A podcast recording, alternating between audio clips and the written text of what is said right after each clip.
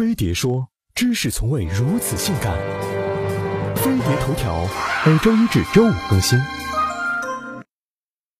过去，服务场所管客人叫大哥，那时拳头说了算；后来叫领导，那时权说了算；再后来叫老板，那时钱说了算。现在管客人叫老师。时代不同，称谓也不同。创业者在不同时期也有不同称谓，这些名称也折射了不同时期创业的内容。创业者进化史。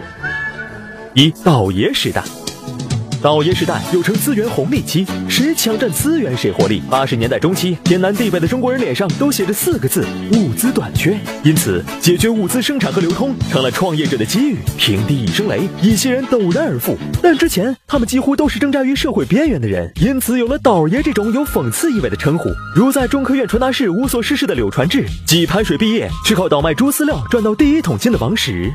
二下海时代。这个时期主要是人口红利期，谁垄断消费群，谁就获利。一九九二年，一个身材并不伟岸的伟人，在南巡时指着深圳河对岸说了一句“大海”，于是数十万国企职工和公务员放弃了自己的工作，选择下海激荡。没房子住的潘石屹和冯仑盯上了房地产这块肥肉，没考过 GRE 的俞敏洪成了留学大军的导师，一脸营养不良的史玉柱卖起了脑白金。三创新一点零时代。这时是技术红利时期，谁能更好的将技术转化为商业，谁就获利。九十年代中期，互联网兴起，一些草根技术宅成了新一代开山怪。今天我们熟悉的百度、搜狐、网易、腾讯这些巨头，都是这时候起来的。因为是互联网启蒙时期，所以创业内容主要集中于门户、搜索引擎、资讯交换等互联网基础设施建设。四创新二点零时代。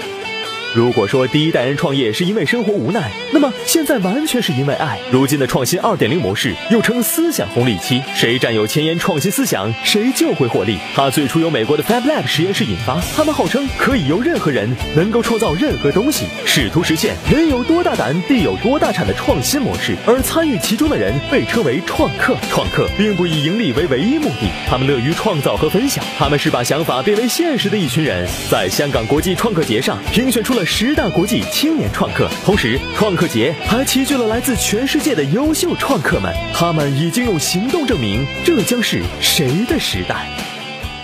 当马爹创业不买房，雷总成功靠发烧，先锋之路不能复制，可以模仿。你说我年轻太嚣张。长相志向都硬伤，没有什么特技，只会撞撞撞墙。最懂互联网，用故事包装，要的就是狂炫酷调，玩的就是心跳。我和我创业的梦想，就算无数困难阻挡，投资人还抵制不上创业。